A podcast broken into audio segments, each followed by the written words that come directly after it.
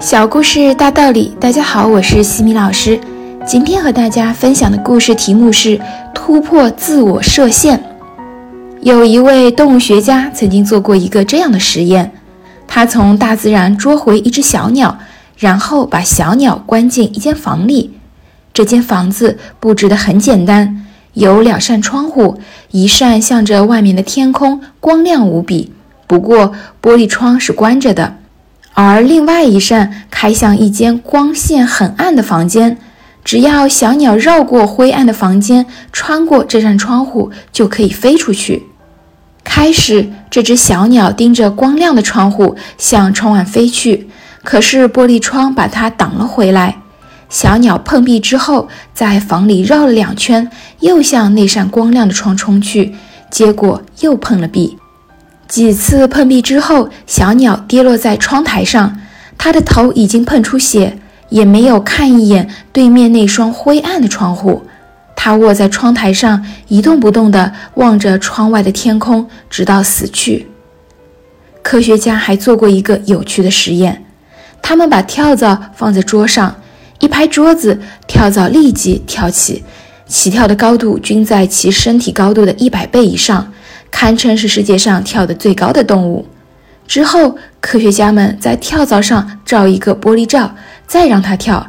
这一次，跳蚤跳得没有那么高了，因为有了玻璃罩，每碰到一次玻璃罩就会非常的疼痛。连续多次之后，跳蚤改变了起跳的高度，以适应环境。每次跳跃总是保持在罩顶以下的高度。接下来，科学家逐渐地降低了玻璃罩的高度，跳蚤都在碰壁之后主动改变自己的起跳高度。最后，科学家用了一个接近桌面高度的玻璃罩，这时跳蚤已经无法再起跳了，只能是爬行。科学家于是把玻璃罩给打开，再拍桌子，跳蚤仍然不会跳，变成了爬蚤了。跳蚤变成爬蚤，并非是它已经丧失了跳跃的能力，而是由于一次次受挫之后学乖了、习惯了、麻木了。最可悲之处在于，实际上玻璃罩已经不存在了，它却连再试一次的勇气都没有。这时，玻璃罩已经存在于他的潜意识里，其行动的欲望和潜能都已经被自己扼杀了。还有一只小虎鲨也是这样。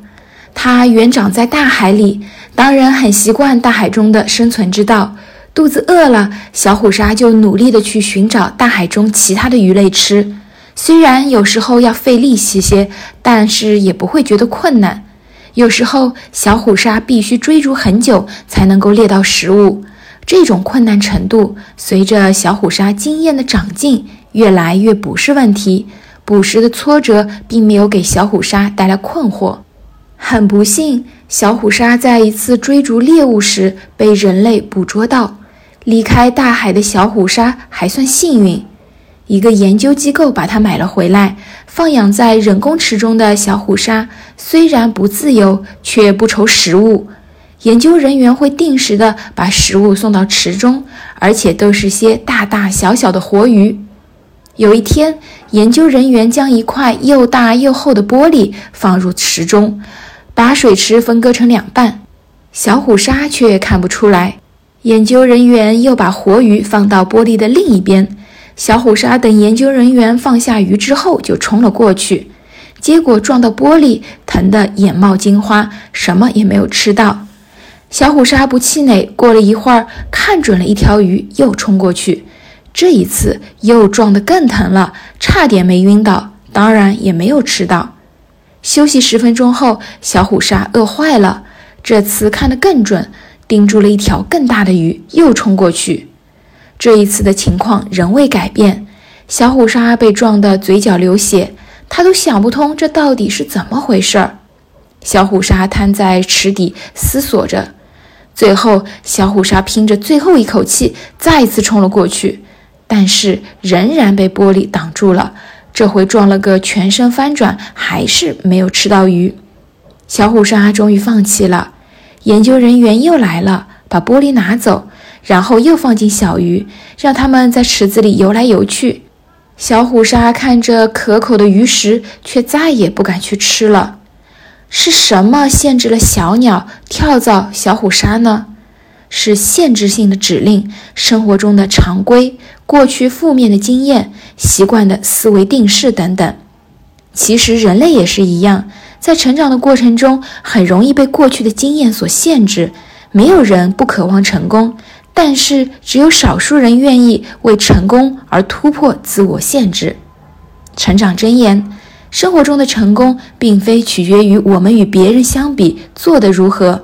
而是取决于我们所做的与我们所能够做到的相比如何。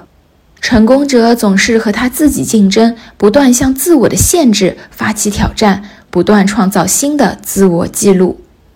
今天的分享就到这里。如果你喜欢这个小故事，欢迎在评论区给到反馈意见，也可以加微信 x i m i k t 和西米老师一起互动交流。